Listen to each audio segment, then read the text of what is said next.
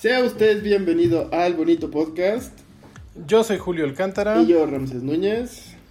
Y este es nuestro episodio número 56. Eh. ¡Yay! Después de otra pausa. Obligada, muy. De unas cuantas semanas, eh, porque me quedé un poco afónico. Pero ya estamos recuperados y grabando de nuevo. Sí, los estragos del invierno. Muy bien, y cuéntanos de qué vamos a hablar el día de hoy. Pues el día de hoy decidimos hablarles de un eh, tema que en lo personal me gusta mucho y creo que eh, es de la temporada en la que mejor cine se hizo, al menos en el cine moderno. Eh, y es de las películas de los, bueno, más bien del cine de los noventas, en general. exactamente. Justo, eh, bueno, a mí me gusta mucho el cine de los noventas porque pues me tocó en, en plena adolescencia los noventas, entonces hubo unas películas muy buenas. Obviamente este listado pues se va a quedar corto porque si no tendríamos que hacer como 10 programas sobre este tema, que posiblemente los hagamos. Pero bueno, vamos a empezar, ¿qué te parece? Con una película de 1995 que tuvo como protagonista a Alicia Silverstone y fue creo que su película más famosa, esta y Batman, que es Clueless. O Ni Idea se llamó en español. Ni idea, ¿qué tal? Exacto. Eso no sabía. No tenía ni idea de. no tenía ni de qué nombre ponerle. De, de, que así se llamaba. Exactamente. Y esta película fue dirigida por Amy Heckerling y cuenta la historia de Cher, que es una estudiante eh, de Beverly Hills, que es muy rica, y pues sus aventuras con sus otras amigas ricas. Eh, ella tiene una amiga que se llama Dion y pues bueno, ellas son las chicas más populares de la, de la preparatoria. Y pues llega una chica nueva a la, a la escuela que se llama Tai, que fue, fue el primer personaje de, Brittany Murphy. Y bueno, ellas la, la, convierten en una chica popular porque ella llegaba así como muy, muy eh, fachosa a la escuela. y le hacen un extreme makeover y la convierten en, una chica más eh, refinada. Y pues bueno, ella sirve como... Eh, le gusta ayudar a los demás y entonces funge como, como casamentera de, de un par de maestros de, su escuela. Y pues bueno, también tiene por ahí, aparece Paul Roth, que se ve de la misma edad que ahora. tiene, tiene pacto con Dorian Gray. Exacto, que es su hermanastro, que es hijo de la ex esposa de su padre. Entonces ellos no están emparentados y pues como que se empiezan a, a hacer ojitos entre ellos. Qué escándalo. Exactamente. Si no la ha visto, véala. Es un clásico de los 90 y fue previo a, todo esto que vimos en Chicas Pesadas, en este... Ay, ¿cómo se llama esta otra película? Legally Blonde. Legalmente rubia. Y así, exactamente. que yo, eh, si no me lo estoy, había una serie que también se llamaba así, ¿no? Sí, después de que salió esta película se hizo un spin-off eh, que igual se llamaba Clueless. Eh, esa, la serie se llamaba Despistados, creo. Ajá. La pasaban en el canal 5, me acuerdo. Sí, de ese sí me acuerdo. Y pues era más o menos como. Eh, bueno, estaba basada en estos personajes, no tenía los mismos actores. Este, y pues por ahí duró un poquito. Sí, que de hecho yo no sabía que había salido todo esto de una película, porque yo lo único que recordaba era justamente la serie. Exacto. Y lo que yo no sabía que me acabo de enterar es que está basada en un libro que se llama Emma, de Jane Austen. Y pues justo habla de, la vida de una chica de 22 años que es de sociedad en Estados Unidos, que no se quiere casar y, pues le gusta andar haciendo este de cupido entre sus compañeros de la escuela y así. ¿Qué tal? Ay, qué padre. Hay que revisitarla. Exactamente, véanla. Se las recomiendo mucho. Es, pues obviamente es una teen movie. Este, los que éramos teens, pues sí la vimos en su tiempo. Pero véala, es muy divertida. Y para comenzar también de, de, mi lado de las películas, pues obviamente no podía comenzar de una manera distinta que con películas de superhéroes. Porque si usted sabe, eh, y me conoce ya a lo largo de todo este camino que llevamos en el podcast, pues es como mi, mi zona de confort, como dirían por ahí. y creo que una de las películas que más definió esta década y aún a la fecha sigue, sigue siendo muy importante es la película de Batman Returns. Ay, súper buena. Creo que para mí, híjole, no sé, me gusta mucho. No sé si me gusta más la primera de Batman, donde el, malo es el Joker de Jack Nicholson, o esta de, de, Batman Returns, que es donde sale Gatúbela y el pingüino. Ajá. Pues es que, fíjate que para mí serían... Eh, eh, no las puedo separar, porque de hecho las historias ocurren como que muy... Muy en el mismo mood. Y aparte la, el cast, de la, tanto de la primera como de esta, es increíble. Es un cast wow. Bueno, pero para fines de este podcast, eh, la primera película de Batman fue de 1989, así que pues nos podemos podemos decir que de los 90 fue Batman Returns.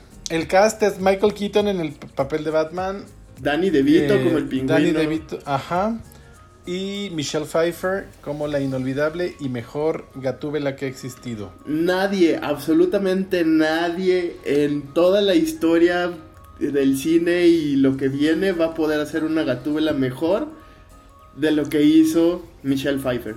Bueno, ella y Rita Moreno son mis favoritos. Híjole, vemos. Pero no, es, es wow. Esta película eh, fue dirigida y producida por Tim Burton. El guion fue eh, ocurrió a cargo de Daniel Waters. Y eh, pues, ay, sobre todo la musicalización, Danny Elfman. Uf, yo creo que fue la cereza del pastel para esta película. Exactamente. Cuéntanos un poco de la historia. Digo, ya la verdad es que 30 años después ya no son spoilers. pues esta película ocurre, es, una película de invierno, porque todo ocurre alrededor de, este, del día de Navidad, este, de repente mm, eh, vemos que al inicio de la película eh, un poco de los orígenes del pingüino, que es eh, adoptado por los Cobblepot, que es una familia muy adinerada de gótica. Entonces, eh, pero era un niño muy feo y de repente tenía comportamientos un poco extraños y lo encerraban en una jaula. Entonces, eh, eh, pues tuvo una, una infancia muy, muy fea. Y también vemos, o sea, después de esto vemos un salto en el tiempo que son 30 años y vemos ya un poco más de, de dónde se quedó la película anterior, vemos un poco más de la vida de Bruce Wayne y cómo está eh, toda esta parte de, del rico filántropo de Ciudad Gótica. Este, y eh, aquí también vemos cómo se va introduciendo el personaje de Selina Kyle, que aquí es, eh, no es tanto como lo, lo pintan en los cómics, porque en los cómics ella es una ladrona, sino que aquí es un accidente. Es una secretaria, ¿no? Sí, es una secretaria que a final de cuentas tiene como que un pequeño accidente ahí en una planta de energía. Pues no muy pequeño, ¿eh? La tiran de un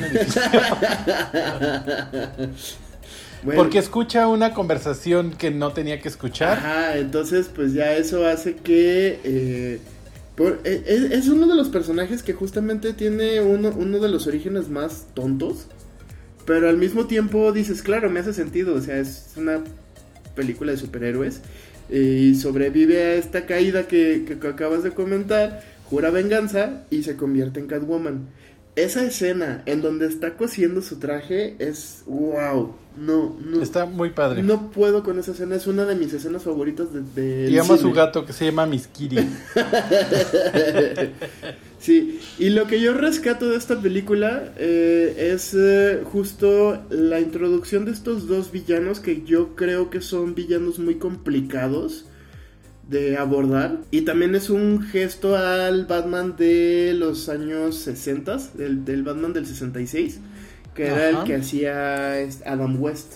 porque estos dos villanos eran muy recurrentes en esa serie, junto Ajá. con el Joker que vimos en la película anterior. Eh, además creo que la mano de Tim Burton en esta película fue lo que le dio ese toque oscuro, ¿no? Eh, que no es tan como en los cómics, es más al estilo de, de, de Tim Burton. A mí me gusta mucho, eh, por ejemplo, todos estos elementos que, que mete de, de navideños, Ajá. que son eh, pues muy similares a, a otras películas que ha hecho. Sí, totalmente. Y, y creo que Burton tiene una fijación con la Navidad muy marcada porque si te fijas, la aborda en casi todos sus trabajos. Ya sea de productor, ya sea de director creativo, ya sea de director, siempre están presentes. Y esta película obviamente no iba a ser la excepción. Y creo que a, a partir de aquí le dio un giro muy interesante a Batman. Incluso llegó a ser uno de los primeros impactos a la inversa en los cómics porque de la película eh, se tomaron muchas cuestiones estéticas que ahorita se siguen conservando en los cómics. Y eso yo se lo agradezco mucho. En la serie animada de Batman. Ay, sí, sí. ¿no? De los, justo de los noventas también. Sí, Creo que sí tomó muchos elementos de, de esta estética de Tim Burton, de, esta, de este lado oscuro, ¿no? exactamente. Bueno, está bien, me gusta, sí me gusta esa película. Sí, véanla y sobre todo eh, admiren a esa Michelle Pfeiffer siendo la gatúbela que nunca jamás eh, va a volver a existir. Pues, pues por ahí hay un rumor que sí va a regresar para, para un proyecto, ¿no? De DC. Ay, ojalá, porque con todo esto del multiverso de DC, eh, por lo menos ya rescataron por ahí algunos eh, eh, eh, pedazos de la película en donde sale Michael Keaton como Batman. Dicen por ahí que lo vamos a ver muy, muy probablemente en la película de Flash, aunque sea como flashback. Ojalá que sí, ojalá que podamos ver otra vez a Michelle Pfeiffer, pero eso sí se los aseguro, nunca va a haber otra Catwoman como Michelle Pfeiffer. Así es, y Halle Berry, esa película es. Pasemos a la siguiente película y justo ya la habíamos mencionado en este momento, que es producción de Tim Burton. Mucha gente cree que la dirigió, pero no. La dirección es de Henry Selick y se trata ni más ni menos que The Nightmare Before Christmas o La Pesadilla antes de Navidad o El extraño mundo de Jack para nosotros en Latinoamérica. Y pues esta película es eh, una película larga hecha en sto- stop motion, que es eh, esta técnica de animación con muñecos de arcilla o plastilina, no sé de qué sean. Y pues nos cuenta la, la historia de Jack Skellington, que es un personaje justamente, esta película está basada en una historia de, de- que escribió Tim Burton, que hizo, él mismo hizo los dibujos.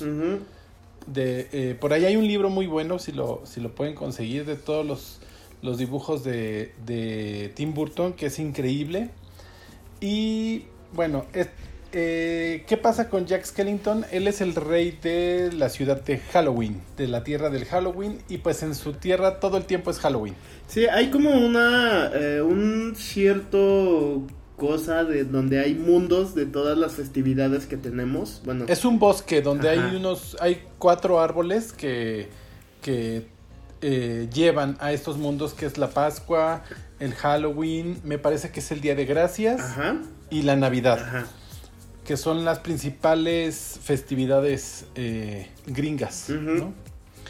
Y entonces eh, Jack tiene por ahí un... se pierde, llega a este lugar y conoce la ciudad de Navidad y se enamora de este mundo y entonces él quiere llevar la Navidad a su a su tierra de Halloween y pues la hacen como pueden.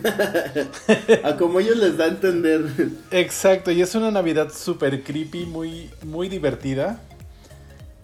Y bueno, por ahí vemos que eh, el malo de la película es el Oogie Boogie Man. Que es como un- una contraparte de Jack. Es un personaje que también tiene ese peso fuerte en, en la aldea de, eh, de Halloween. Pero por alguna Ah. extraña razón está como confinado por allá.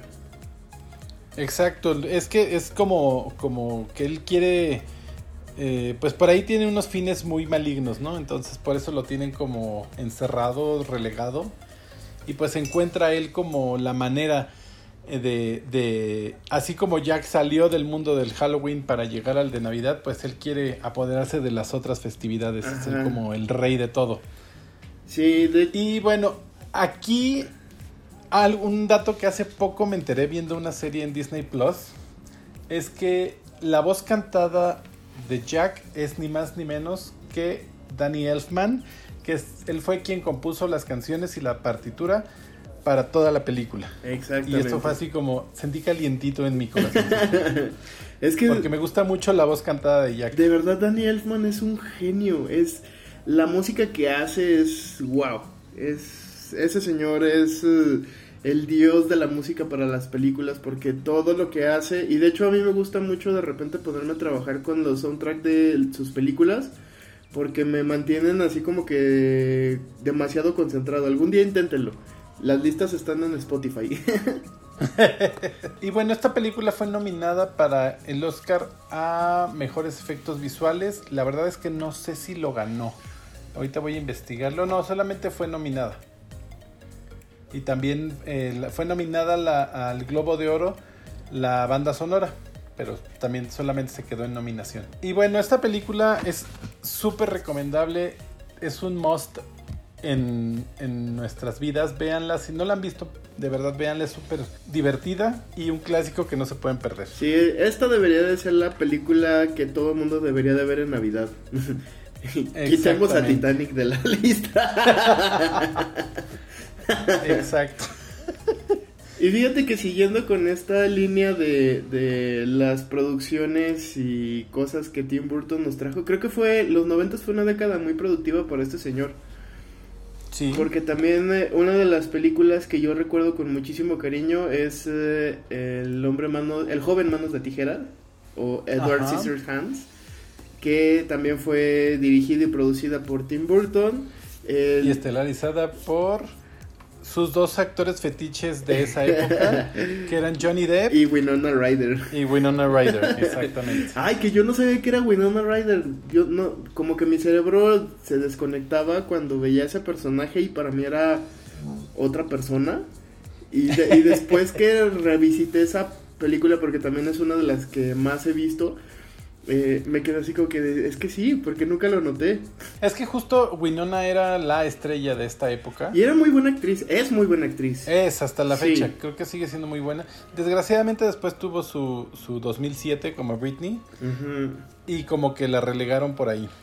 Pues sí, con toda la razón del mundo, pero bueno. Y ahora regresó, este, pues ahorita con Stranger Things me, me gusta mucho su, personaje, me gusta cómo lo hace eh, porque siempre ha sido una gran actriz. Sí, la verdad es que sí. Y Johnny Depp, aunque se burlen de él y digan que siempre hace los mismos papeles, para mí... Es que hace el mismo. Es como Octavia, que dicen que es la única actriz que ha sido nominada tres veces al Oscar por el mismo personaje.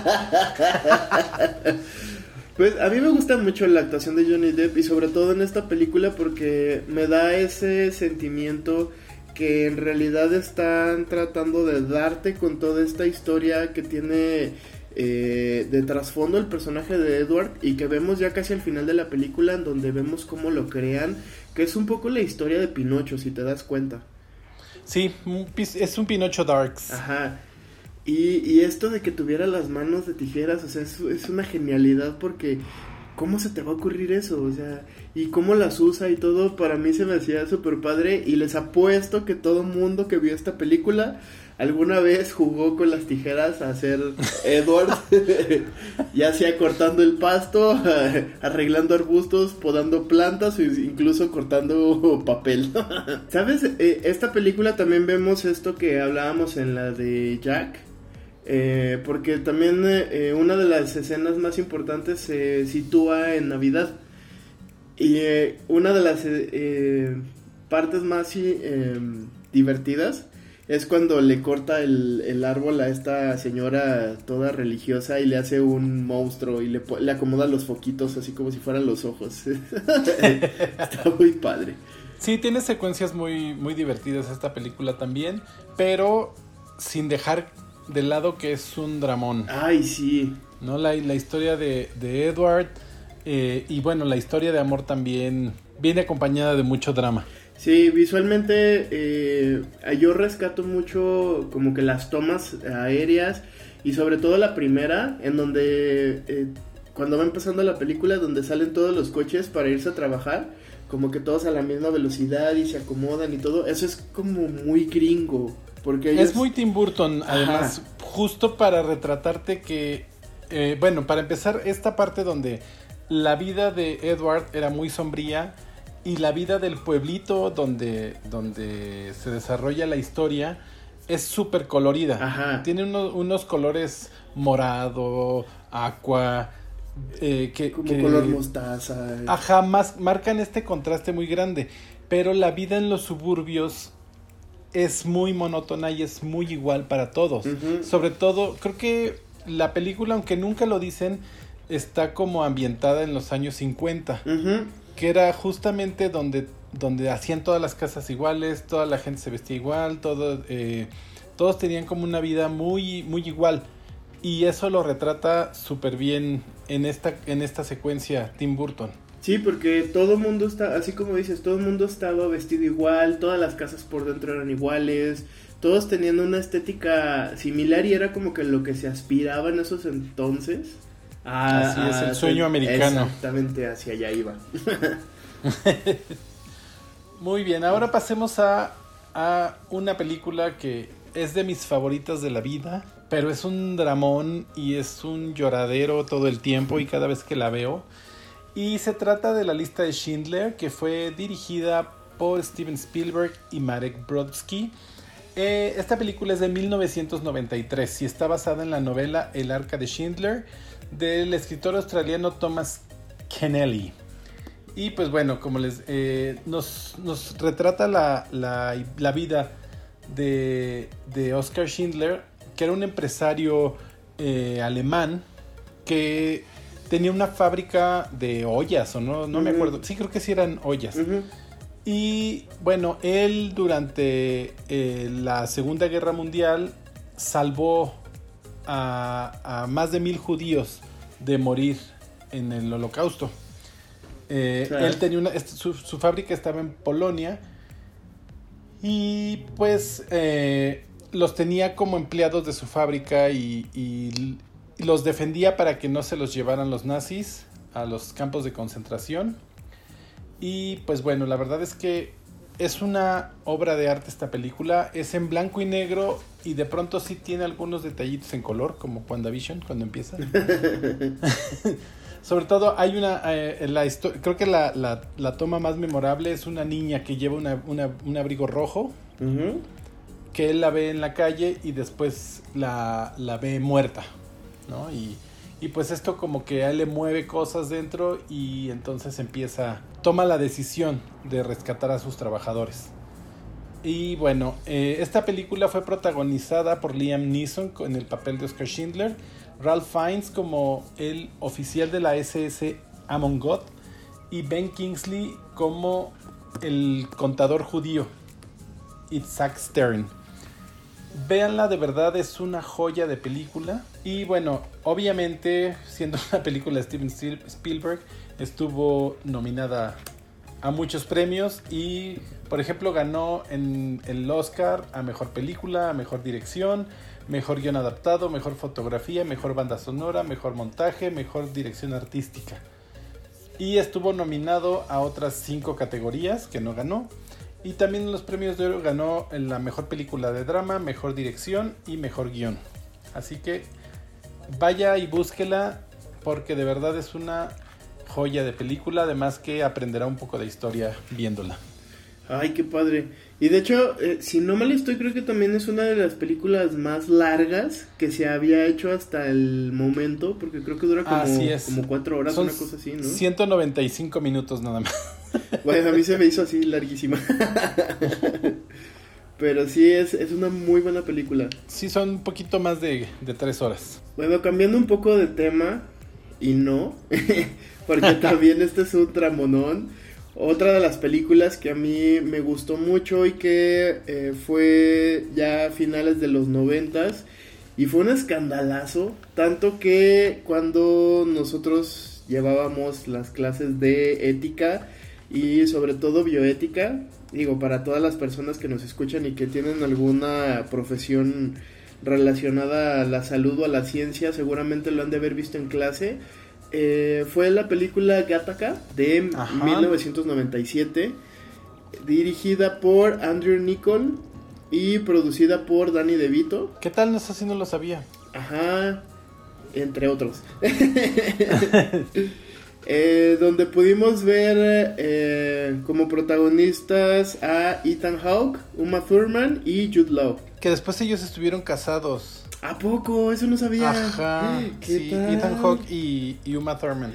Ay, Creo que por ahí tal. hubo un, un problema de violencia doméstica y por eso se divorciaron. Sas, Ajá. De lo que uno se viene a enterar en este podcast, de verdad. Eh, yo, yo- yo siempre tengo datos curiosos de todo.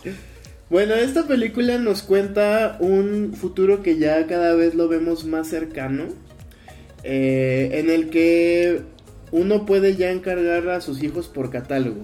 ¿Qué quiere decir esto? Que ya llegó a un punto la ciencia en el que podemos eh, usar la ingeniería genética para mejorar a la descendencia de la humanidad, para evitar que tengan enfermedades, para eh, hacerlos que sean más capaces, que tengan cierta estatura, que, que su color de piel, que si su color de cabello. Básicamente hijos de diseño, ¿no? Exactamente. Que ya estamos como en los albores de esa, de esa tecnología. Sí, pues de hecho ya se puede hacer, es muy caro, pero ya tú puedes, eh, o sea, ya se sabe qué genes son los que codifican para que tu hijo salga con ojos de color, para que salga con piel morena, para que salga con eh, cabello eh, rizado, cabello lacio, etcétera. O sea, tú ya puedes diseñar a tu hijo si usted tiene los millones de dólares. eh, pues ya lo puede hacer. Exacto. Requisito, nazca rico. Exactamente. O hágase rico y, en el y camino. justo acabas de decir algo súper importante que es lo que permea todo el argumento de la película, que es eh, que gracias a esta ingeniería usted puede ya aspirar a conseguir buenos trabajos, a ganar más dinero o simplemente Pues que- ser exitoso en la vida. Creo que el- el- el- la información genética se vuelve un elemento de discriminación en esta historia. Ajá. donde, donde los humanos que, que tienen como estas ventajas genéticas, pues obviamente ocupan los mejores puestos, ocupan eh, los digamos que un lugar en la sociedad, mientras que los hijos naturales, que es el, caso del personaje principal de esta película, Ajá. que él nace, es un hijo natural, no, no fue un hijo diseñado, Ajá. y resulta que tiene ciertas desventajas genéticas, pero para poder trabajar en, en este lugar eh, se hace pasar por... Bueno, toma la identidad de, de, de una persona que sí tenía todas estas ventajas eh, físicas y genéticas, pero que tiene un accidente y me parece que queda inválido. Y entonces eh, él toma su lugar y pues obviamente empieza a descubrir cosas por ahí truculentas. Exacto, y está muy interesante cómo, cómo él eh, hace todo lo posible por no dejar rastros de su ADN y al contrario tiene una, mm, eh, ¿cómo decirle? Como una rutina para, para él ir dejando rastros del ADN de esta otra persona para que no lo descubran, porque todo está súper controlado y todo... Hasta que se le cae una pestaña. Ajá, y ahí es cuando vale todo. Exacto. Y al final eh, de la película pues descubren que, que en realidad el ser un ser modificado genéticamente no marca una diferencia entre la capacidad de hacer el trabajo, sino que más bien eh, lo único que cambia es la probabilidad de que tú puedas acceder al trabajo por cómo te ves, por cómo luces. Y la capacidad es algo que uno desarrolla o que tiene ya la habilidad de, eh, innata y no tiene nada que ver con la genética. Entonces ahí plantean una situación bastante interesante de cómo eh, nosotros vemos el mundo o lo veíamos en ese entonces y que sigue afectando a cómo está el mundo actualmente. Eh, y que en realidad una persona puede hacer cualquier cosa no importa cómo se vea.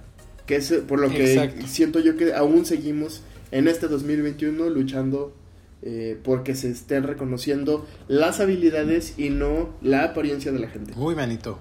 Pon un día el canal 2 para que veas que todas las telenovelas son puros güeros, todos los protagonistas. en México no hay morenos, solo la servidumbre es morena. Pues sí.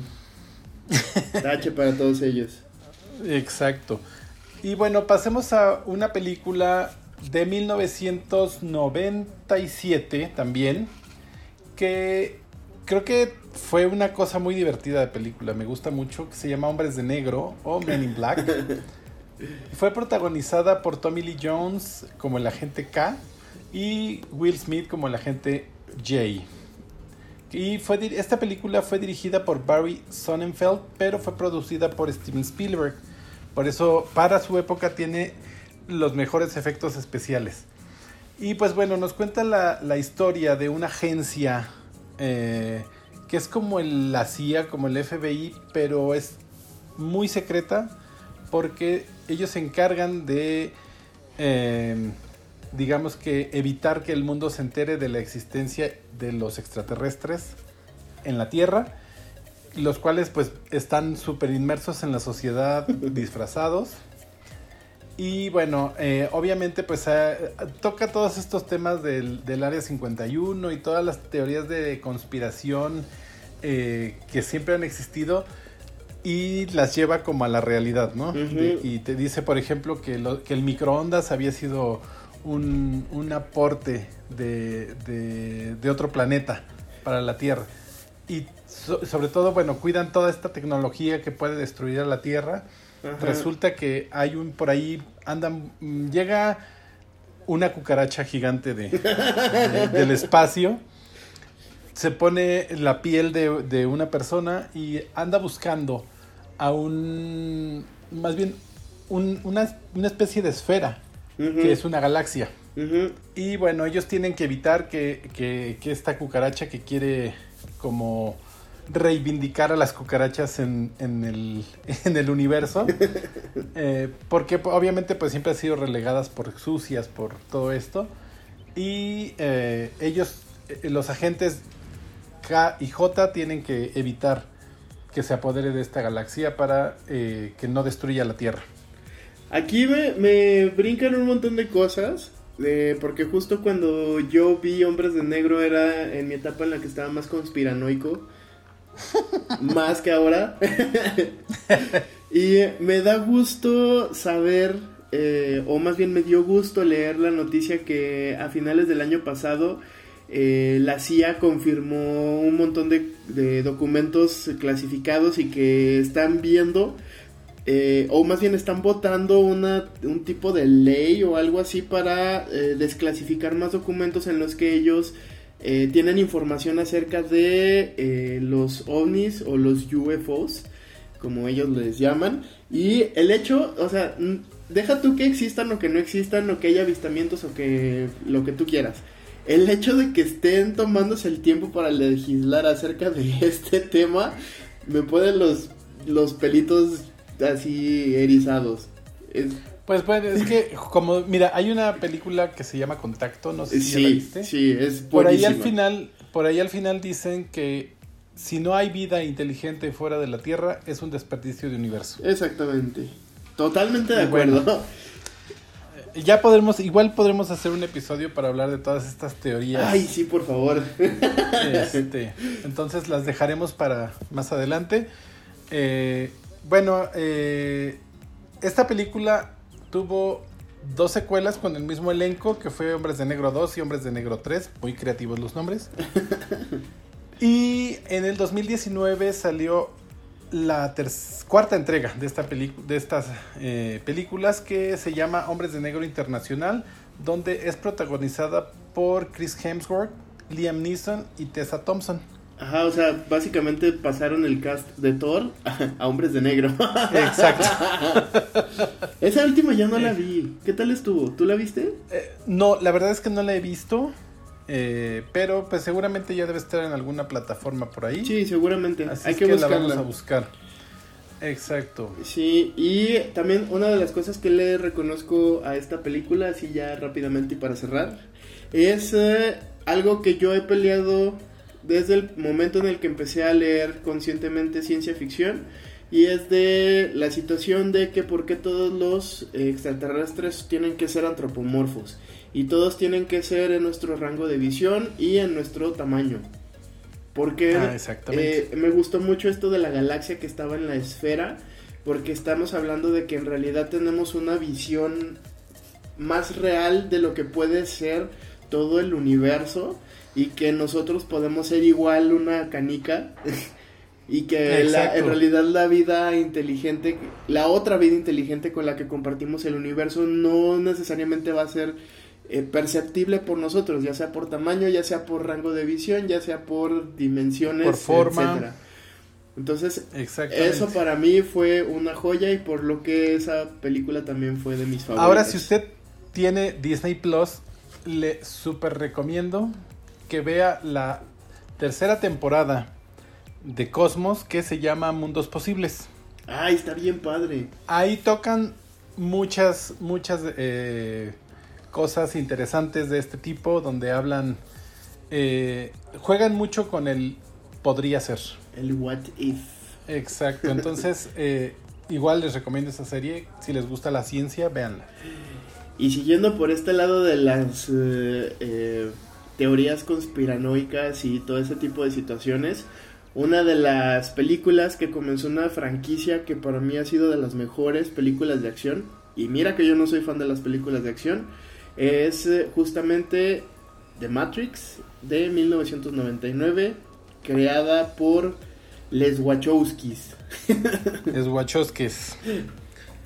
Bueno, ahora son las Wachowski porque... ah, eh, En ese tiempo no eran son- los, y luego fueron Ajá. les, y luego ya son las. Exactamente, lo cual... Qué bonito. Sí, qué qué precioso. padre. Bueno, cuéntanos esta película de qué trata. Ay, pues esta película tiene una carga filosófica bastante grande. Porque em, nos habla de todo lo que estuvo, o más bien todo lo que estableció Asimov en sus libros acerca de las inteligencias artificiales, de los robots, de todo este tipo de eh, seres porque ya actualmente creo que ya se les debe de llamar así. Y, cómo, cómo se da esta eh, lucha y ellos vienen ganando pero nosotros no sabemos, porque a final de cuentas nosotros pasamos a ser sus esclavos y o baterías para que ellos puedan seguir viviendo. Entonces, Ajá, es, es como lo que pasó después de Terminator. Exacto, entonces aquí lo que hace esta película es que establece todo este universo en el que pues nosotros los humanos estamos eh, viviendo en una simulación y creo que ya cada vez eh, por todo lo que pasa y por todas las situaciones y, y cosas extrañas que nos suceden, cada vez siento que sí es real. Eh, resulta que eh, eh, algunos humanos se logran zafar y tratan de recuperar el control sobre las máquinas. Y de eso va yo- esta yo primera entrega. Siempre he pensado que está más feo el mundo de afuera. ¿Para qué quieren salirse? Pues es una cuestión de, de libertad. A final de cuentas los humanos están esclavizados porque no tienen libre albedrío. Pero pues también... Pero es- ahí el- justo el tema que toca es que, pero si tú no te enteras que estás en este mundo, pues puedes, eh, ¿qué es lo que le dice cuando le da las dos píldoras? Es, pues, si te tomas esta, vas a despertar como si nada hubiera pasado, con- vas a seguir con tu vida normal y seguirás siendo feliz, aunque seas un esclavo. Y si te tomas la otra, entonces vas a despertar tu conciencia y te vas a ir a enfrentar a un mundo horrible donde te quieren matar todo el tiempo. ¿No? Entonces, eh, creo que justo ese es el primer dilema que te, que- que te ponen a pensar. ¿Qué preferirías? Ah, sí, pero es una cuestión de, de, bueno, sí mi mente es libre, entre comillas, pero mi cuerpo está aprisionado y están eh, sacando provecho de él. Que sí, por un lado es, es más cómodo, pero por el otro es de, pues es que yo de verdad quiero vivir la vida que yo necesito. Y eso se ve mucho como cuando Neo empieza a, a tomar conciencia de todo esto y ve que, pues sí está bien padre y todo, pero al mismo tiempo dice, pues es que, ¿cómo voy a saber que esto es real y que no? Y es, y es esa lucha interna de, de, de decidir qué para ti es real y qué para ti es real. ¿Sabes? Pues sí. Y, y, y creo que es una experiencia sensorial muy distinta de cuando están adentro de la Matrix, porque sí te puede dar eh, absolutamente una estimulación de todos los, los eh, eh, sentidos, pero afuera es muy distinto. Entonces, creo que es una situación en la que nosotros no vamos a poder saber del todo, a menos de que exista ahora una tecnología de inmersión, que tampoco ya no estamos tan lejos, en la que podamos ver, sentir, eh, oler eh, y probar cosas que nos hagan estar en otro mundo, en realidad. Justo, igual hace poco estaba viendo una serie también en Disney Plus. Yo veo muchas series de ciencia, por eso no veo series luego de, de ficción. Eh, donde justo hablaban de, de, del futuro y que quizás sea posible que tú subas tu conciencia a una nube Uh -huh. y que vivas, eh, sigas viviendo en un mundo virtual. Pues justo Cuando tu, ju- cuando tu cuerpo ya, ya deje de funcionar y tú físicamente tu cuerpo muera, puedes transferir tus recuerdos y toda tu conciencia a un mundo virtual. Y creo que pues justo esto va por ahí, ¿no? Empezando como con esta, este tipo de, de cosas donde, donde justo yo platicaba el otro día, creo que nosotros ni siquiera lo podemos imaginar en este momento cómo sería. Ujú. No, porque en re- realmente si tú estás, si tu conciencia se sube a un disco duro, realmente seguiría siendo tú o no. Y es, este plot ya lo vimos en, eh, en uno de mis episodios, bueno, en mi episodio favorito de Black Mirror, que es San Junipero. Y también lo vimos en, por ejemplo, en animes como Sword Art Online, que es en eh, eh, donde se quedan atrapados todos los usuarios de un juego de inmersión, eh, que es un, es un RPG. Y Eso es Jumanji. no, ese no. Ese es más mágico, una cosa rara. y hasta en los cómics sucedió con, la- con este último. eh, bueno, estas últimas historias de la Liga de la Justicia, en donde el ex Luthor sube su conciencia hacia una nube, como lo, lo dices, para él seguir vivo después de matarse. ¿Qué tal? Y que su, que su plan sea, siga, se siga ejecutando y él poder disfrutar del, de esto más adelante en otro cuerpo. Entonces, Así a- es. de aquí partieron un montón de cosas de la ciencia ficción que yo agradezco mucho porque eh, todo este eh, eh, teoría de la simulación en la que supuestamente vivimos o la que mucha gente siente que vive, eh, creo que es bastante interesante, es una cuestión filosófica que hay que analizar o al menos plantearse una vez en la vida. Y pues a todas la- aquellas personas que sientan que viven en una simulación, eh, sepan que los queremos mucho. Bueno, ahora después de este futuro catastrófico, yo me los voy a llevar al pasado, pero no. A ver, A mí esta película me gusta mucho, que es la película de, de Romeo y Julieta de Baz Luhrmann, que salió en 1996 y pues evidentemente está basada en la historia de William Shakespeare y fue protagonizada por Leonardo DiCaprio y Claire Danes y además fue rodada en la Ciudad de México, que es la Verona de esta historia, una Verona actual, porque no, esta no se desarrolla como Romeo y Julieta, pues en, en la época shakespeariana. Y pues, ¿qué les puedo decir? Pues es justamente, vemos eh, tal cual la, el, el texto de William Shakespeare en verso, así fue rodada, pero en estas locaciones eh, modernas. nunca entendí esa película, la verdad. La verdad, a mí me gusta mucho, pues es que es justamente es la misma obra que escribió William Shakespeare, pero actuada en el mundo real. En el, bueno, más bien en el mundo actual, donde eh, pues existen los Montesco y los Capuleto, eh, que son familias eh, ricas y poderosas. Ay, claro, los Montesco y los Capuleto de toda la vida. Y, y justo, eh, creo que es en Reforma donde se ven los dos edificios, donde están uno enfrente del otro. Y pues eh, en ambas casas está, están estos jovenzuelos que creo que tienen como 14 años, ¿no? en teoría. Sí, estaban bien chavitos, pero acuérdense que también en los 90 todo lo que se producía eran de, es que tiene 13 años y se veía como de 27. Bueno, sí, tenemos el ejemplo de Olivia Newton-John que tenía 30 años cuando hizo Vaselina, ¿no? Entonces, por eso todos se ven de 40, todos los demás actores, este, para, para darles como una uniformidad, porque si no iba a parecer la maestra. Ajá. Sí, y eso también sucedió en el anime, pues acuérdense, los caballeros del Zodíaco. Todos tenían 12 y 13 años y véanlo, se veían bien lagartones. Y pues bueno, esta película me gusta mucho a mí la producción, la estética, eh, pues el de la historia pues no hay mucho que decir, si usted conoce la historia de, de Romeo y Julieta pues ya se la sabe, pero me parece una, una mirada muy fresca para 1996 a la historia de Romeo y Julieta contada en la época actual.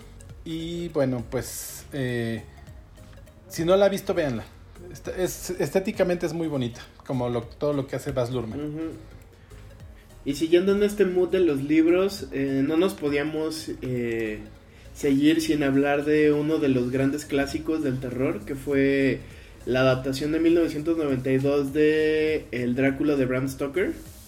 Uy, buenísimo. Que fue dirigida por, eh, por Francis Ford Coppola también.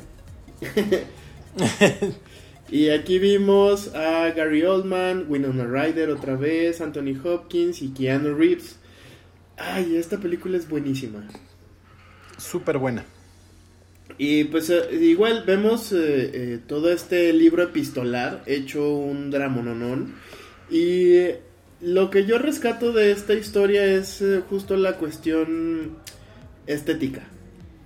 Siento yo que fue un buen copy-paste de del libro aunque ahí le faltaron algunas cositas, pero todo lo que estaba describiéndose está, o las cosas más importantes está en esta película y la música eh, que fue a cargo de Wojciech Kilar es increíble el todo lo que vemos como la ambientación eh, todos los efectos visuales etcétera es, es una genialidad aparte el cast fue un gran acierto Sí, es, es una. Un, igual es otro must de la cinematografía mundial. Si no la han visto, se están perdiendo de una gran película. Una muy buena adaptación del libro al cine. Exacto. Y si nos da un poco más de, de, esta, de esta parte mística que es el personaje de Vlad Tepes eh, no tanto el histórico, pero sí nos rescata este monstruo que era eh, Drácula. Y lo podemos ver así todo exagerado, pero en un mundo en el que cabe perfectamente. Y pues vemos que a final de cuentas también es una historia de amor. Ajá. Como todo. y aquí, creo que aquí fue donde, donde empezaron a aparecer los furros. con esa escena medio sexual con el lobo perro, hombre, murciélago, vampiro. Exacto, así que si usted vio Crepúsculo, ahí no empezó eso. no, vaya un poquito más atrás, visita esta historia y va a ver. Y bueno, igual eh, los 90, y justo creo que esta película de, Drácula de Bram Stoker trajo de nuevo a los vampiros a, la cultura popular. Y para 1994 nos llegó una película maravillosa que es Entrevista con el vampiro, que fue dirigida por Neil Jordan y protagonizada por Tom Cruise, Brad Pitt, Antonio Banderas, Stephen Ria. Y fue esta la primera película donde apareció una muy, muy, muy, muy, muy joven eh, Kristen, Dunst. Exacto, en el personaje de Claudia, que es una niña de 10, 11 años. y bueno, esta película nos, nos cuenta la historia de eh, un reportero encuentra a un vampiro quien está dispuesto a darle una entrevista y a contarle su historia.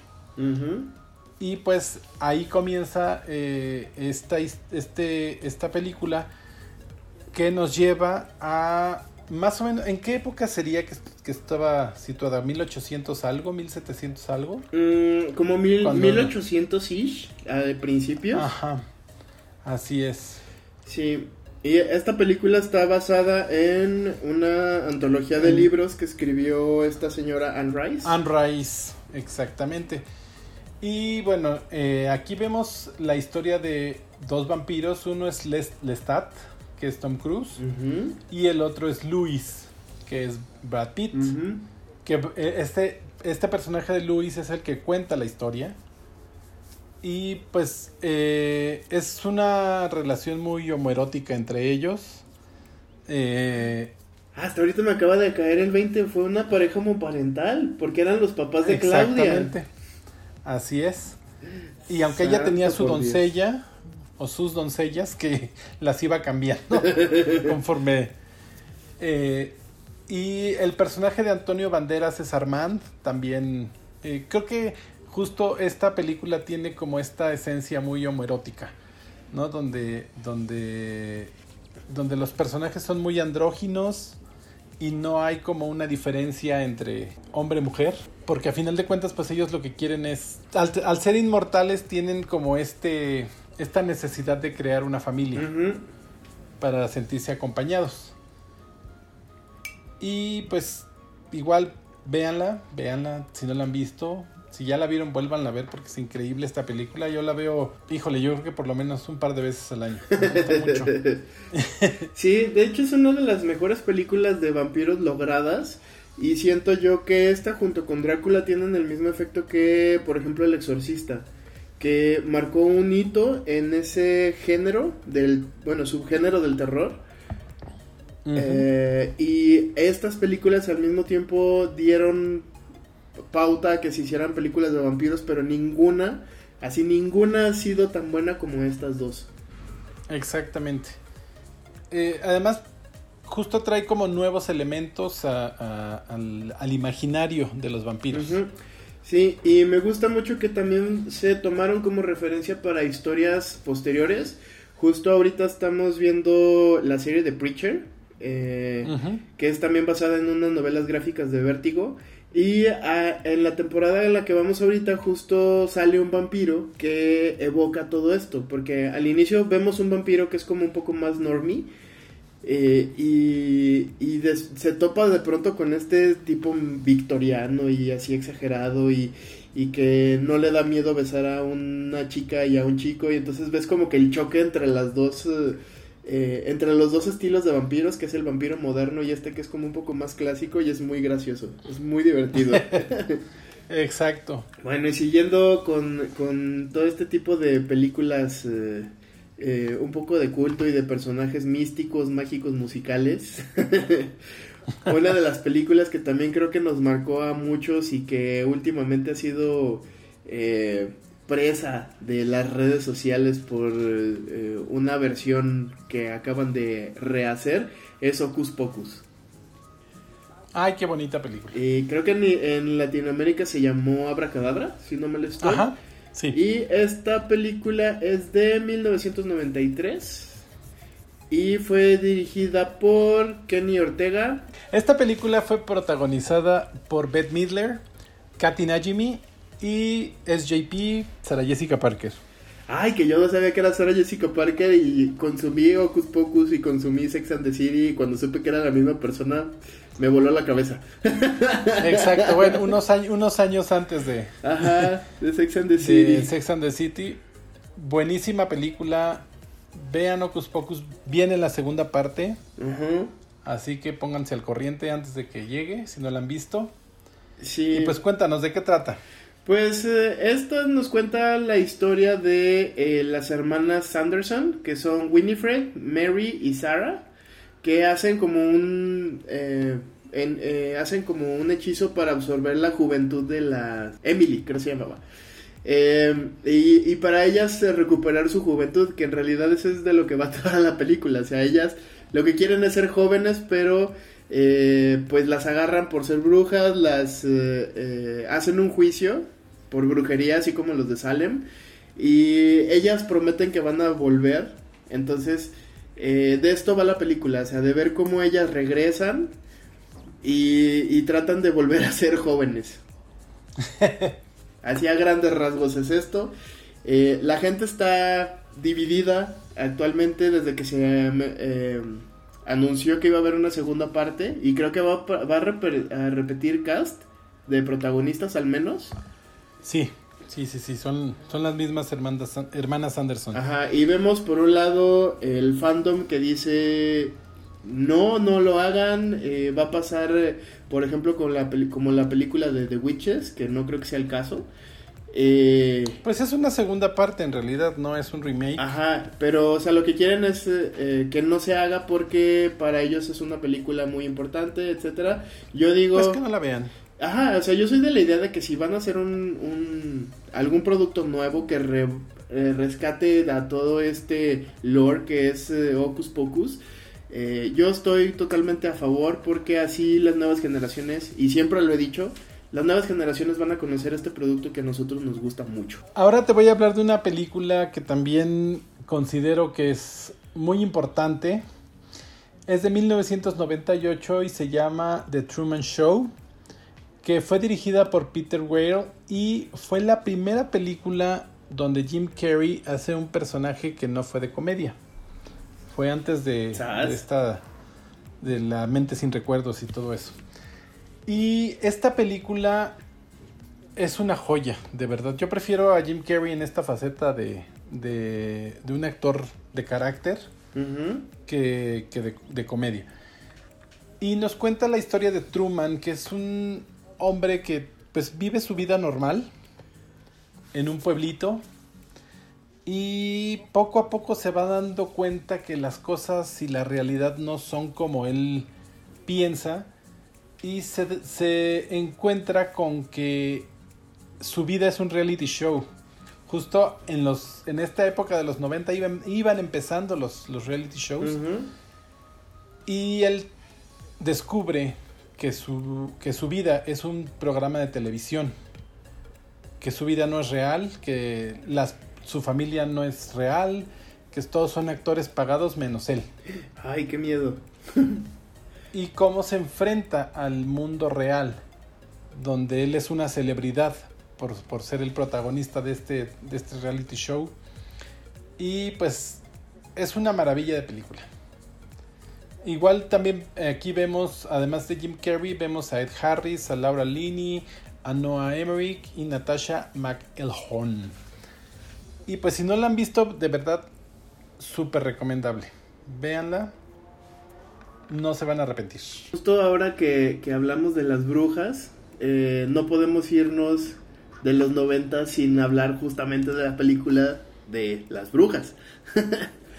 y aquí solamente... Pero de la de Angelica Houston. Ajá, aquí solamente vale mencionar dos nombres y con eso ya usted sabe que es un producto que de sí o sí lo tiene que consumir. Angelica Houston y Jim Henson. Punto. Exacto. O sea, esta película fue a pesar de que no le fue tan bien en, taquilla, fue una película, un total flop para su tiempo, se convirtió en una película de culto. Y 30 años después hicieron el remake con eh, esta... Mm, Anne Hathaway. Hathaway eh, que volvemos al mismo pleito que hemos hablado en, ya en episodios anteriores. siento yo que es un buen producto, siento yo que cumple su función y no borra lo que hizo Angelica Houston en 1990. Es todo lo que voy a decir de esta película. sí, es, es, una película buena. Véanla con eh, sus hijos, sus sobrinos, sus nietos, lo que tengan. De verdad que vale muchísimo la pena. Es muy buena, los efectos visuales son muy buenos, la historia está muy padre. Es, es una película eh, que creo que todos lo que, los que la vimos eh, la guardamos en nuestro corazoncito con mucho cariño. Exacto, y justo como platicábamos la vez pasada que hablamos de, esta nueva versión de las brujas, es que si usted tiene niños cercanos a usted, vean las dos versiones. Eh, no para ver cuál les gusta más o cuál está más apegada o lo que sea. Para que yo lo recomiendo para que lo disfruten con, gente de nuevas generaciones y pues lo vean a través de sus ojos. Exactamente. Pasamos de temas de niños a unos temas más fuertes. Esta es otra de mis películas favoritas que muy poquita gente la conoce, o bueno, según yo, ¿no? que es una película de 1997 que se llama Boogie Nights. Y fue dirigida y producida por Paul Thomas Anderson. Protagonizada por Mark Wahlberg, que creo que fue su primera película, por lo menos como protagonista. Burt Reynolds, Julianne Moore, William Macy, Don Cheadle, John C. Reilly, Philip Seymour Hoffman y Heather Graham. O sea, el encaso. Y esta película nos trata sobre. Es la historia de un chico uh, que, si bien es un casi adolescente, un poco. Digamos que tiene 18 años, ¿no? Y llega al, al negocio del cine porno de los 70 en California.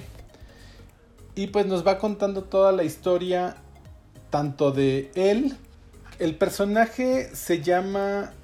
Ay, no me acuerdo cómo se llama, pero bueno, su, nombre porno es Dirk Diggler. No, él llega a esta industria cuando está en un boom.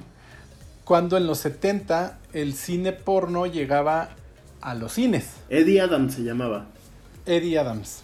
Es la transición entre el cine, eh, entre esta industria que era súper grande y cómo se va convirtiendo al video. Y que viene con una, acompañado de una crisis donde ya no tienen estos presupuestos tan grandes, la, donde deja de importar la cinematografía y se explota más como el morbo y como, híjole, digo, seguimos hablando de porno, ¿no? Pero digamos que el porno que ellos hacían en un principio era como más artístico y cómo se empieza a transformar en una industria pues mm, de bajo presupuesto. Estaría bien interesante hacer un remake de Boogie Nights, pero ahora con la transición del porno que se ve al OnlyFans. OnlyFans, exactamente. Ahí se los dejo. y pues a, a, mí me parece una joya esta película, Julianne Moore se la lleva completamente. Es una gran actriz. Eh, búsquenla por ahí. Eh, creo que no está en las plataformas digitales, pero sí la pueden encontrar en su mix-up más cercano. Sí, creo, fíjate que sí, esta película eh, es muy común que la tengan en, estos establecimientos en donde todavía venden DVDs y Blu-rays y ese tipo de cosas. Entonces no creo que sea tan complicado conseguirla. Y aquí en México pasó, creo que sin pena ni gloria la película, por, justo por el tema estuvo muy censurada, pero sí estuvo nominada a, los Oscars como Mejor Actor de Reparto, Burt Reynolds, Mejor Actriz de Reparto, Julianne Moore, y Mejor Guión Original de eh, Paul Thomas Anderson. También estuvo, estuvieron nominados Burt Reynolds y Julianne Moore al Globo de Oro, al BAFTA, y bueno, pues ¿Qué te diré? Es una, es una joya esta película. véanla, véanla. Está bien bonita. Ay, ¿sabes qué? Nos faltó hablar eh, cuando tocamos a Burton, una de sus películas bien bonitas que se llamaba Jimmy el Durazno Gigante. Ajá, el libro creo que se llama James, pero, pero la, la película se llama Jimmy el Durazno Gigante. Sí, de hecho en, España era James y el melocotón gigante. El melocotón. Sí, esta película se me hizo bien bonita y bien interesante porque yo vi primero esta antes de, de ver eh, eh, El extraño mundo de Jack y me pareció me pareció una, una cosa increíble ver ese tipo de animación porque aparte es súper bonita la historia que te cuentan eh, y era la historia de un niño de 7 años eh, y ya a esa edad vivía una, una vida dramática así, porque se le murieron los papás, este, ay, pasó un montón de cosas, entonces, eh, no sé, como que conecta mucho con, con estos niños que pues a lo mejor viven desde muy jóvenes una vida tormentosa y, y se las hace un poco más eh, digeribles, creo yo. La verdad yo no la he visto. ¿Cómo crees? Deberías verla, es muy bonita. La voy a ver. Y sobre todo tú que tienes eh, sobrinitos, creo que eso... Eh, la historia eh, hace como... O, bueno, al menos a mí me pasó que, que te hace pensar más en los otros y en, en cómo tú puedes mejorar si vives en un drama, porque pues más o menos a esa edad uno empieza ya a ver de, de que es que por qué yo no y ellos sí y cosas así, entonces eh, gracias a todo lo que sucede a lo largo de la historia es eh, que uno aprende a ser como un buen niño, por decirlo de alguna manera. Qué bonito. Ajá. Y que, Qué precioso. Sí, es una historia muy bonita. Véanla.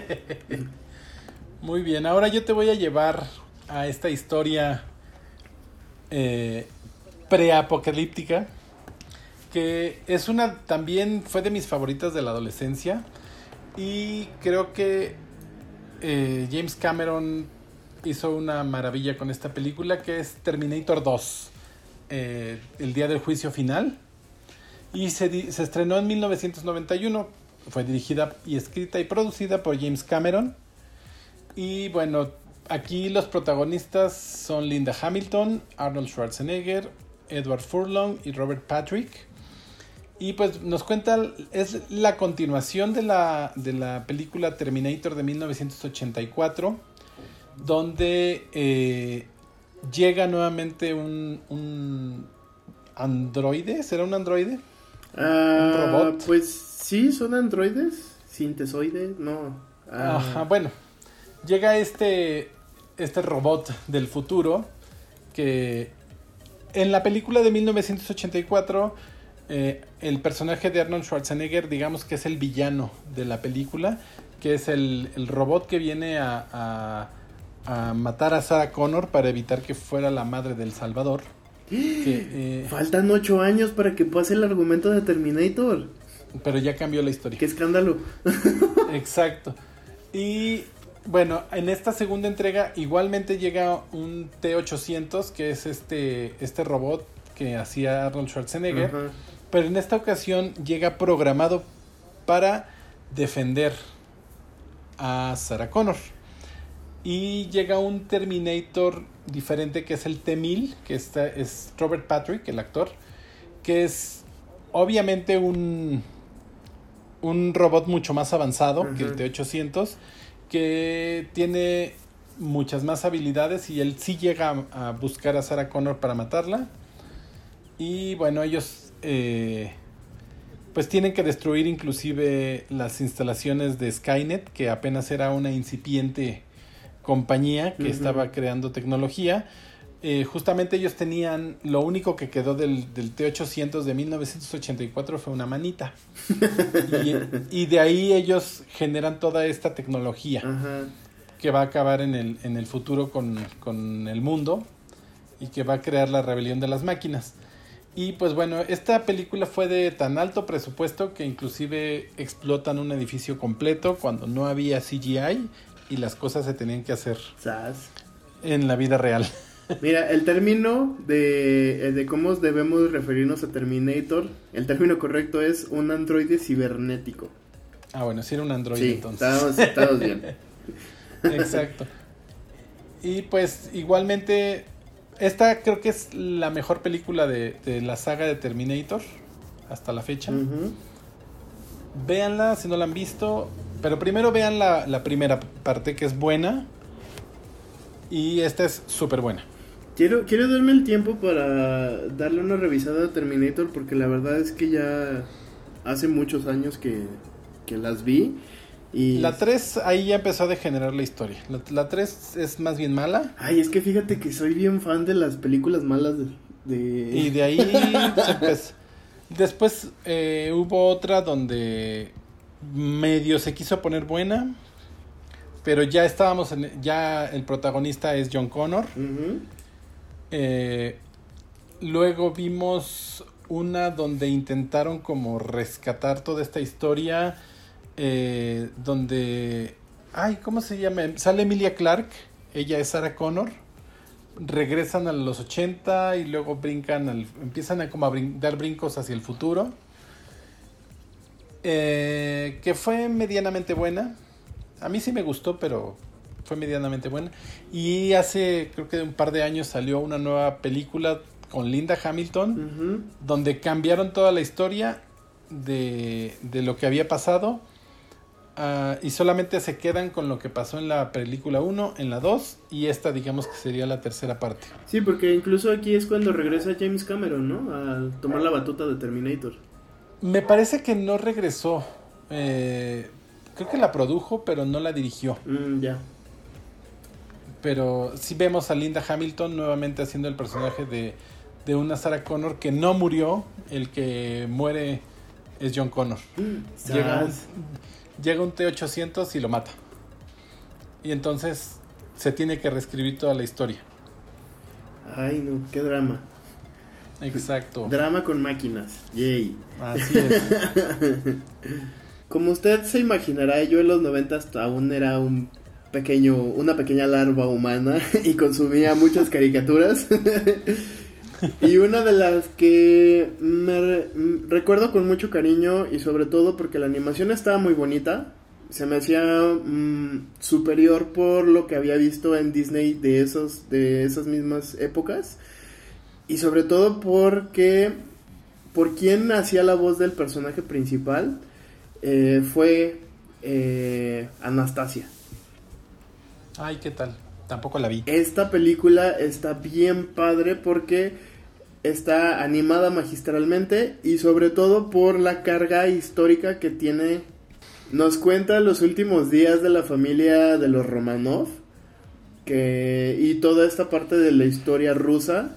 eh, y un mito que es eh, justamente que la princesa Anastasia en realidad no murió cuando eh, derrocaron a, a- a todo el sistema que gobernaba la Rusia. A la monarquía. Exactamente, entonces eh, me gustó mucho que hubieran rescatado esta historia, que lo hubieran convertido en un cuento y la manera en la que lo hicieron y sobre todo que metieron a Thalía en, dentro de la historia porque de verdad tú ves la animación de Anastasia y es Thalía hecha caricatura. Pues yo escuché que inclusive la animación está directamente basada en Thalía. Exactamente, sí. Porque, No sé si sea cierto. Sí, es totalmente cierto. Entonces, esta película es de 1997. Fue dirigida por Don Bluth. Eh, la música es de Da- David Newman, que también es un genio haciendo este tipo de, de, de ambientes y de sobre todo de musicalización.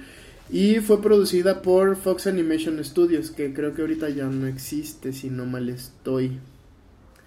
Pero bueno, eh, la historia se ubica en San Petersburgo en 1916 y luego brincamos en el tiempo a, ya después de que pasa todo esto y vemos cómo sucede todo y cómo en verdad la monarquía no murió porque Anastasia sigue viva. Yeah. Sí, y tiene una de las canciones que más recuerdo yo con cariño, que es Una vez en diciembre, que también es eh, eh, cantada magistralmente por Thalía. Y, y es, eh, no sé, como que le dio otro giro, porque es una caricatura ya muy madura, pero que también un niño puede disfrutar y al mismo tiempo te está enseñando de historia. Entonces, para mí fue un win-win.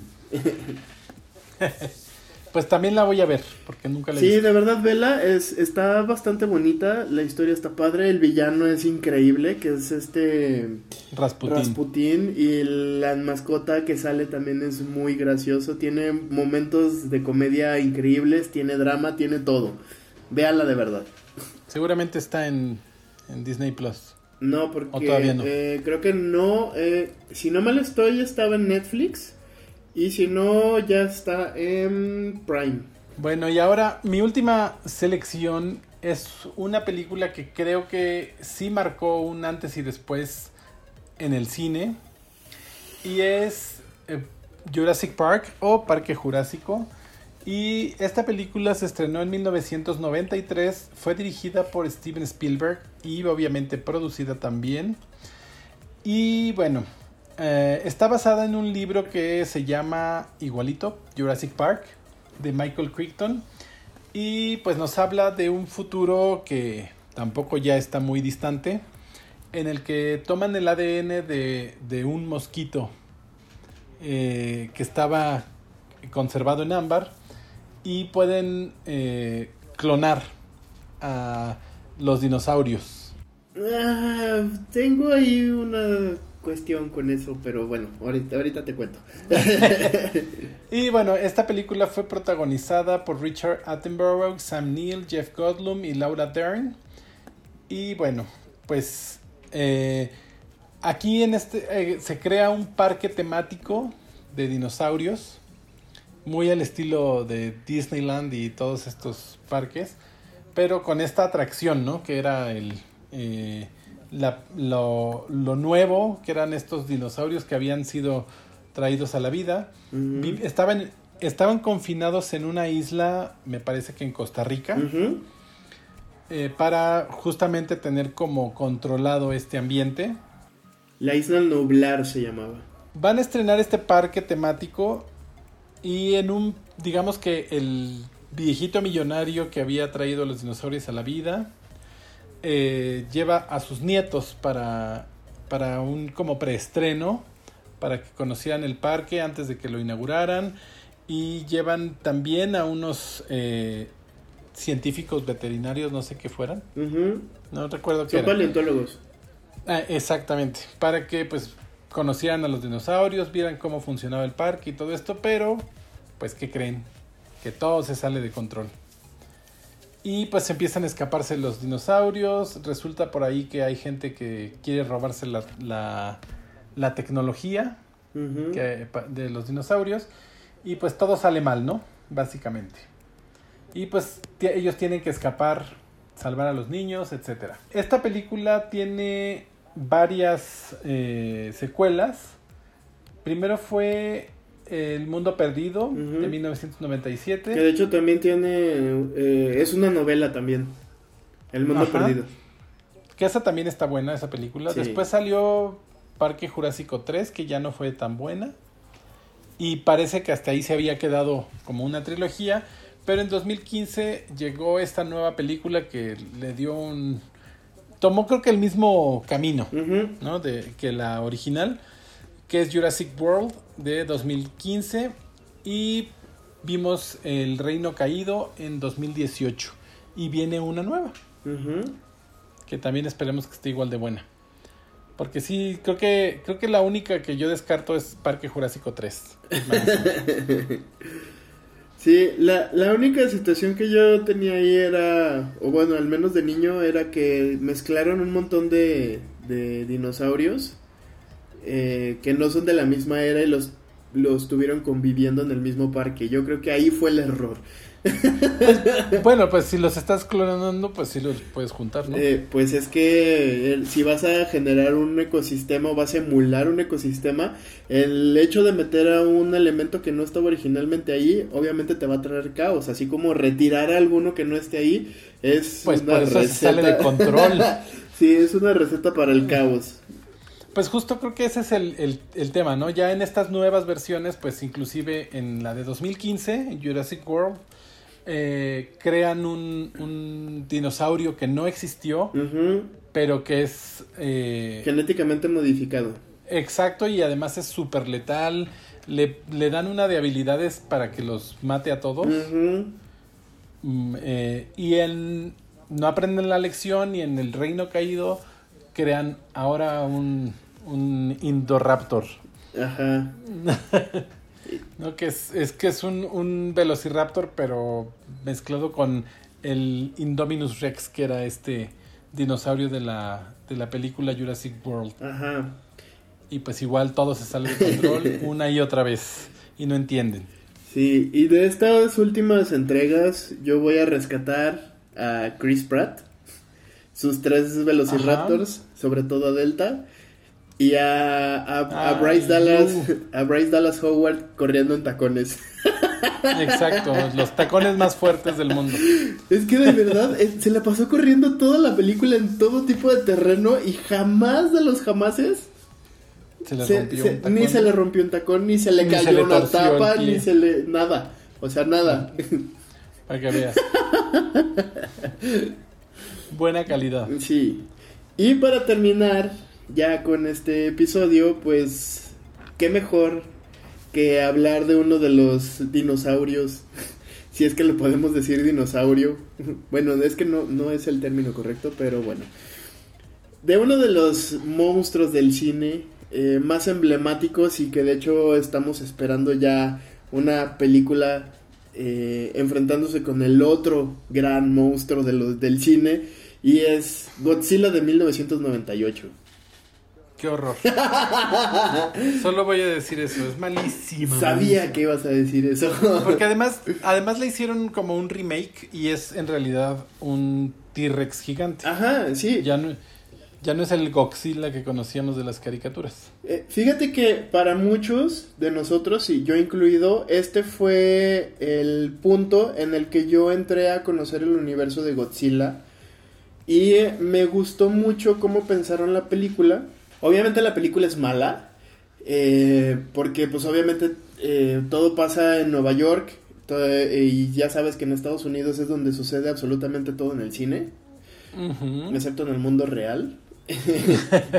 Pero eh, a mí lo que me gustó es la evolución que se vio en la animación, la evolución que tuvimos del entendimiento de los monstruos porque el ver nadando a, este Godzilla, que era un Godzilla muy flaco y más parecido a un T-Rex, como lo dices, me, me, hacía más sentido verlo como una iguana gigante y, y, el hecho de... Juana la iguana. sí, el hecho de, de, ver que rescataban todas estas cosas porque ya yo en ese tiempo ya, ya estaba como un poco más consciente y ya era más remilgoso al ver efectos especiales y todo esto. Para mí fue un, un gran acierto eh, todo de cómo se movía, cómo caminaba, la importancia de la cola y este al verlo Bueno, ya estaban más avanzados los, los efectos especiales, pero yo creo que si le hubieran puesto el T-Rex contra el mundo hubiera sido mejor película. Sí, totalmente. Pero eh, volvemos a lo mismo que era con eh, que sucedió con la película de las brujas. O sea, para mí esta película de Godzilla fue importante porque yo fue como entré a conocer el mundo de los kaijus, que es el nombre correcto para este tipo de bestias. Y darme cuenta que existían eh, películas desde 1954 acerca de este, eh, de este ser. Y la agradezco muchísimo porque actualmente yo me declaro fan completamente del Gojira gordito. sí. Nada más falta que salga Goksuki. Ay, sí, estaría bien padre. Y, eh, Pero también vimos que, bueno, de esta idea, como, como lo mencionabas de los kaijus, también vimos películas como Titanes del Pacífico. Ajá. Y hay una que se llama Cloverfield. Ajá. Que es, que es, creo que es más de terror. Bueno, se manejó como una película de terror. Eh, porque nunca ves realmente al monstruo más que hasta el final. Exacto. Y, bueno, nos han traído estas películas divertidas, ¿no? Y estas últimas entregas de, Godzilla sí han sido mejores. La verdad es que no es mi favorito. Eh, ¿Cómo? Pero, pero pues está bien, ¿no? esta esta del, de los 90 sí definitivamente es horrible. Sí, es una mala película, lo he de aceptar y por eso me gusta. Aparte, estuvo bien padre porque al final de la película vimos eh, justo salir a todos sus bebés. Y, y para mí fue algo súper impactante porque siempre se da por sentado de que Godzilla es macho y no, Godzilla es hembra. O bueno, es, pues, eh, es una cosa complicada de explicar biológicamente. Pues sí, ¿no? Es, es como como andrógino, no sé, ¿cómo se llaman estos los caballitos de mar? Ajá, es eh, no tiene un dimo se llama, o sea, el término correcto es no tiene un dimorfismo sexual. Exacto. Puede ser macho y puede ser Exacto, y creo que ese es el caso de Godzilla. Ajá. y justo ahora vemos, eh, eh, estamos esperando el remake de esta película de 1962, que es King Kong contra Godzilla o Godzilla contra Kong, como le pusieron ahora. Yo estoy muy emocionado, estoy muy feliz, la espero con mucha ansia. y por eso dejé esta película al final de mi listado. Como bien lo dices, ya llegamos al final de este listado. Esperemos que les haya gustado. Déjenos sus comentarios. Háganos llegar qué películas nos faltaron, cuáles consideran que no tendrían que estar y cuáles sí tendrían que estar. O cuáles son sus favoritas también, ¿por qué no? Y pues bueno, recuerden que seguimos en época de pandemia, así que si no tiene que salir, no salga, quédese en su casa, disfrute de todos los sistemas de streaming que cada vez hay más. Eh, acompáñese en Del Bonito Podcast y si tiene que salir, tome todas las medidas de precaución para mantenerse saludable y también acompáñense del Bonito Podcast. Además también recuerde que nos puede encontrar en nuestras redes sociales que son Facebook, El Bonito Podcast, Instagram y Twitter. Bonito Podcast. Y también estamos en todos los servicios de streaming como Spotify, Amazon Music, Apple Podcast Google Podcast y todo, lo, que, termine en podcast. podcast. Yo soy Julio Alcántara. Y yo soy Goxila. Adiós.